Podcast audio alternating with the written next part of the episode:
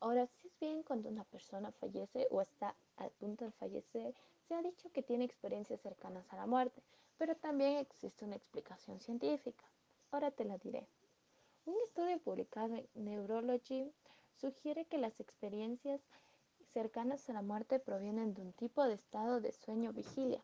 Compara a los supervivientes que tuvieron experiencias cercanas a la muerte con los que no experimentaron nada. Los investigadores revelan que las personas con que experimentaron estas vivencias eran más propensas a estar en la fase REM, estados del sueño en el que se influye que la conciencia despierta. Un grupo de investigadores de la Universidad de Cambridge explica casi todas las experiencias cercanas a la muerte en esta investigación publicada en la revista Scientific American.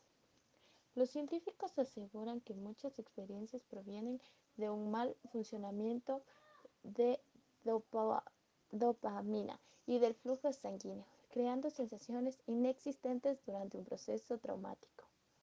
Como por ejemplo, aquellos que aseguran haber notado que su alma salía del cuerpo han encontrado su explicación científica en el estudio.